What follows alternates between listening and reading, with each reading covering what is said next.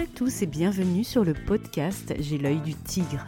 Je suis Claire, la muséographe et scénographe de Fun in Museum. Mon métier, c'est d'aider les musées, les équipements touristiques et tous les professionnels du patrimoine à trouver des solutions pour booster, rendre waouh l'expérience de leurs visiteurs. Chaque semaine, je vous donne les stratégies, les astuces et surtout de la bonne humeur pour réinventer avec moi le monde des musées, les rendre plus fun et vraiment accessibles à tous. Alors mettez-vous à votre aise, installez-vous confortablement et c'est parti pour l'épisode du jour.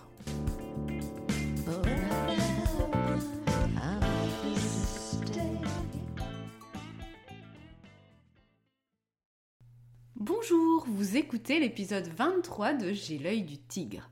Alors, la semaine dernière a eu lieu un grand événement dans le secteur muséal et patrimonial. Le 19 mai 2021, c'était enfin la réouverture des sites en France métropolitaine pour les visiteurs après de longs mois de fermeture avec la pandémie. Je pense qu'on peut faire une petite danse de la joie. Allez, je relance la musique et là, on fait quelques pas de danse ensemble. Allez, trêve de plaisanterie. Avec la dédicace, je dédie cet épisode au visiteur de mémoire sur Instagram qui m'a suggéré la thématique de ce nouveau podcast lors de mon appel à contribution en me posant la question suivante. Que mettre dans la boutique? Je trouvais qu'avec la réouverture et la perspective d'une saison touristique pour cet été, ouf, on a eu chaud, eh bien un épisode sur les boutiques pouvait être d'actualité et surtout utile pour vous si vous en avez une dans votre musée ou site et si vous voulez augmenter votre panier moyen par visiteur entre guillemets comme on dit en consulting. Quand je visite un site et même une expo temporaire, je passe automatiquement par la boutique du lieu. Je ne sais pas vous, j'adore y flâner, feuilleter les livres, regarder les produits dérivés, je cherche le petit produit kitschouné drôle, car ce qui est important de se dire lorsqu'on parle boutique, de musée, d'expo, de site, c'est que c'est un moment de la visite, un moment clé de l'expérience globale sur un site pour le visiteur. Bref, N'oubliez jamais, premièrement, une boutique n'est pas qu'un espace fonctionnel de votre lieu. Deuxièmement, une boutique n'est pas qu'un service avec 3-4 étagères de livres. On est bien d'accord? A contrario, une boutique est un moment de découverte pour le visiteur. Elle doit être scénographiée, elle doit faire écho à votre thématique et à votre identité de site quelle que soit sa taille, un recoin derrière de la billetterie, 20 ou 40 mètres carrés et même plus, votre boutique doit être pensée comme une séquence de votre exposition avec un contenu, un décorum, une expérience à vivre qui paraît d'abord shopping, mais qui est bien plus que cela dans une stratégie d'équipement. Je vous invite vraiment à prendre conscience du potentiel de l'espace boutique pour aller plus loin dans une thématique, ouvrir des perspectives, continuer pour le public sa visite. Et oui, je dis continuer car souvent les boutiques sont placées de manière stratégique en fin de parcours, vous vous en êtes déjà rendu compte sans doute. La boutique finit la boucle avant de poursuivre sa découverte chez soi avec tous les supports possibles que vous imaginez sur le site web, des ressources à télécharger pour aller plus loin, etc. Toujours avec ce schéma qu'on doit garder en tête avant la visite, pendant la visite et après la visite. Et là, typiquement, la boutique, elle fait partie du pendant la visite et c'est vraiment important d'y penser et de donner autant d'importance à une boutique qu'à une séquence d'exposition. Alors si une boutique est si importante, il ne faut pas négliger son aménagement et c'est ce qu'elle a à dire aux visiteurs. Mais comment la pimper? Qu'est-ce qu'on doit y mettre? Comment en faire un vrai espèce de découverte en cohérence avec le reste? Voilà le programme d'aujourd'hui dans cet épisode numéro 24. Si vous avez écouté l'épisode 15, Comment pimper les toilettes, si ce n'est pas encore fait, écoutez-le, vous me voyez déjà arriver avec mes gros sabots. Voici un petit exercice pratique. Si vous travaillez sur un site touristique, musée, etc., visualisez votre boutique ou allez y faire un tour si vous êtes sur place. et que vous avez arrêté enfin le télétravail. Si vous ne travaillez pas encore dans le secteur, repensez à la dernière boutique visitée, peut-être à l'occasion de la réouverture. Posez-vous les questions suivantes. La boutique a-t-elle une identité graphique et visuelle en cohérence avec le thème de l'équipement? La boutique a-t-elle une identité scénographique? Un décorum? Dégage-t-elle quelque chose ou bien est-elle plate et sans saveur, sans sel, sans poivre, comme dirait Christina Cordula, parce que ce n'est pas un appel international, mais bon, j'ai toujours un peu des références pourries, je sais, mais bon, c'est pas grave. Qu'est-ce qu'on y trouve comme produit? Autre question. Est-ce de qualité, en cohérence avec les thématiques du lieu? Est-ce que les produits sont variés correspondent à la clientèle cible, famille, touristes, etc. Pensez à votre visiteur idéal que vous avez prototypé, épisode 13 du podcast. Est-ce que les produits correspondent à l'identité de votre lieu, à l'image qu'il veut renvoyer, un établissement très scientifique, très sérieux, ou plutôt ludique, fun, hype, chic, etc. etc. Ensuite, soyez objectif. Est-ce que le visiteur vit une expérience dans cette boutique? Est-ce qu'il voyage dans votre thème en faisant son shopping? Oui ou non? Effeuilleter un livre sur votre thématique, ce n'est pas suffisant. Non, non, non. Vous pouvez faire mieux, vous en doutez. Allez, je vous aide à pimper tout ça avec quelques tips concrets. Piste 1. Pensez concept store. Lorsque vous aménagez ou réaménagez votre boutique, cette dernière doit avoir un parti pris au même titre qu'une séquence de votre parcours. Je vous donne un exemple. J'ai achevé il y a quelques mois une étude de faisabilité pour la création d'un équipement sur l'industrie aéronautique. On aurait pu voir ça comme un espace sans âme, lambda, avec du mobilier neutre, blanc ou, beige ou en bois, des livres, des carousels de cartes postales, des affiches, des petits avions pour les enfants, une photo de Saint-Exupéry. Bref, la boutique lambda sur le thème qu'on pourrait trouver partout dans un équipement parlant d'avion. Mais l'imaginer de cette manière n'était pas pertinent. Selon moi, et aussi selon la maîtrise d'ouvrage, bien sûr, que j'ai convaincu, ça n'apportait rien à l'expérience de visite, à la stratégie d'équipement.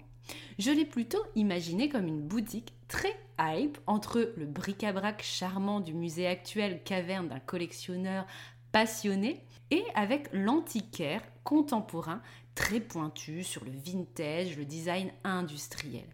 On peut y chiner des objets de design industriel, ou on pourra plutôt y chiner des objets de design industriel qu'on trouverait que là, ici, à cet endroit. Vous savez, la superbe table avec un moteur d'avion upcyclé, des casques de pilote transformés en porte-manteau insolites. Hein, j'ai découvert plein de petites choses do it yourself bien sympathiques. Une aile rivetée transformée en bureau. On peut y acheter, on pourra y acheter des goodies usinés par les entreprises du territoire en lien avec le secteur aéronautique, des dessous de verre fabriqués avec des anciens cadrans de poste de pilotage, etc., etc. Bref, un vrai parti pris dans la gamme de produits en lien avec le travail fait sur les cibles de visiteurs. Ce qui n'empêche pas d'y retrouver bien sûr certains livres standards de la thématique en deuxième niveau de lecture. Et puis cette boutique, comme le reste de l'équipement d'ailleurs, est scénographiée avec des clins d'œil industriels jusqu'aux ampoules, matériaux, graphismes. On peut imaginer d'avoir des écrans qui expliquent comment sont usinés ces fameux goodies uniques dans les entreprises du territoire. On peut avoir des vidéos do it yourself pour upcycler soi-même des objets industriels qu'on peut avoir chez soi ou qu'on peut chiner chez Emmaüs en brocante, etc. On peut avoir un focus sur le designer industriel du mois, etc. etc. Bref, cette boutique propose un concept, un décorum, des contenus à partager. Et c'est vers ça que vous devez tendre pour la vôtre ou retrouver dans l'idéal dans les lieux que vous visitez. Piste 2, pour pimper avec cet exemple concret, adaptez votre graphisme. Ce n'est pas parce que vous êtes dans votre boutique que votre thème, vos personnages narrateurs doivent disparaître. Mettez des stickers, des papiers peints XXL grand format pour immerger au maximum le visiteur toujours dans votre thématique. Et ça peut être bien plus esthétique que des murs tout blancs ou sans âme, sans saveur, sans sel, sans poivre. Piste 3, le mobilier et l'accessoirisation. Adaptez vos étagères, vos îlots avec votre thème dans le design, les matériaux, les couleurs, customisez-les avec quelques détails dans les poignées, par exemple, les miroirs pour essayer certains articles, les boîtes qui contiennent les goodies sont aussi à choisir judicieusement et avec toujours cette notion de, de clin d'œil, du petit détail qui tue. Comme pour votre expo ou vos WC épisode 15, chaque détail compte. Votre objectif n'est pas d'avoir une boutique sans âme, sans identité, et la même que le musée d'à côté, y compris s'il s'agit de la même thématique que vous. Différenciez-vous. Piste 4, pour pimper votre boutique, le son. Vous pouvez ajouter une ambiance sonore, musicale, bruitage, témoignage, discours historique, citation, mantra, que sais-je, en lien avec le thème. Créez votre propre playlist boutique et amusez-vous. Piste 5, proposez des contenus à consommer. On ne vient pas seulement acheter un souvenir dans une boutique, il faut aussi donner un éclairage différent sur le thème, en lien avec les produits bien évidemment. Ça peut être de valoriser des savoir-faire locaux, proposer des tutoriels en vidéo pour des activités manuelles à la maison pour aller plus loin. On peut proposer des recettes de cuisine à emporter en lien avec des produits à acquérir à la boutique, des choses à déguster, pourquoi pas. Valorisez vos fournisseurs, valorisez vos articles en proposant des contenus pédagogiques et interactifs. C'est de l'exposition, mais version shopping. Piste 6 et dernière astuce, proposer des défis, des expériences ludiques, une station photobooth avec des stickers, sur les miroirs, par exemple, pour se prendre en photo lors des essayages, des choses à sentir, des petites devinettes, des le saviez-vous pour picorer des contenus en s'amusant au fil de notre exploration des différents produits et typologies de produits. Et surtout, pensez à renouveler ce que vous proposez en boutique. Comme dans une exposition permanente, il faut favoriser la revisite avec la recette du mois, l'artisan du mois, le tuto du mois, l'anecdote du mois, la playlist du mois. Voilà, soyez créatifs. Alors, vous êtes prêts à passer à l'action? C'est le moment du résumé. Piste 1. Imaginez un concept original et stratégique pour votre boutique. 2. Ne négligez pas le graphisme. 3. Misez sur le mobilier et l'accessoirisation. Le détail fait tout et personnalise à souhait pour rendre votre boutique unique en son genre. 4. Pensez au son avec votre playlist boutique. 5. Donnez des contenus interactifs à consommer, vidéos, tutos, dégustations, fiches artisans, fiches recettes à emporter. C'est de l'expo shopping une boutique. 6 proposer des défis ludiques. Station photo, quiz, odorama à l'aveugle, tout est permis pour valoriser vos produits et faire continuer l'immersion dans votre thème. Et accessoirement, donner envie de passer à la caisse. Et tout cela dans une logique de revisite. Une boutique, sa vie. Et pas seulement en mettant en tête de gondole le nouveau catalogue d'exposition, mais en proposant une vraie animation selon une fréquence et une stratégie à définir avec le responsable de la boutique, de l'équipement et pourquoi pas aussi des publics. Et voilà pour cette nouvelle édition de Comment Pimper. J'espère que vous gardez encore plein d'inspiration pour optimiser vos équipements, notamment à l'occasion de leur réouverture. Pensez toujours expérience de visite globale, quel que soit l'espace fonctionnel de votre lieu. Boutique, toilette, accueil, jardin, restaurant, le visiteur doit avoir accès à une expérience, à une exploration du thème sous un angle toujours inédit et adapté à l'espace fonctionnel qui ouvre ses chakras. Il ne me reste plus qu'à vous souhaiter une belle matinée, après-midi, soirée, où que vous soyez. À la semaine prochaine sur J'ai l'œil du tigre, dernier épisode de cette saison 1, avant de vous réserver quelques surprises après 6 mois de podcast déjà. À bientôt et profitez de vos retours au musée et dans les expositions. Bye bye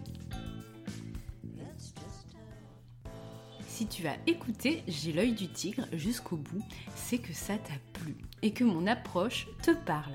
Je suis en train de te préparer plusieurs infoproduits et formations en ligne qui vont sortir à partir du mois de juin pour continuer à t'accompagner au-delà du podcast. Si tu ne veux rien rater de cette nouvelle fun aventure pour moi et pour toi, abonne-toi à mon compte Instagram fun-du-8 in-du-8 muséum ou à ma page Facebook Fun in Museum. Et puis au mois de juin, ou dès maintenant, rendez-vous dans ma boutique justement sur www.funinmuseum.com slash boutique slash. C'est un peu innovant et surprenant pour un muséographe et un scénographe d'en avoir une de boutique, mais tu le sais, je ne fais jamais rien comme les autres. Tous mes accompagnements en ligne seront là bientôt en juin 2021 sur cette page. Tiens-toi prêt et prête, ça va envoyer du pâté.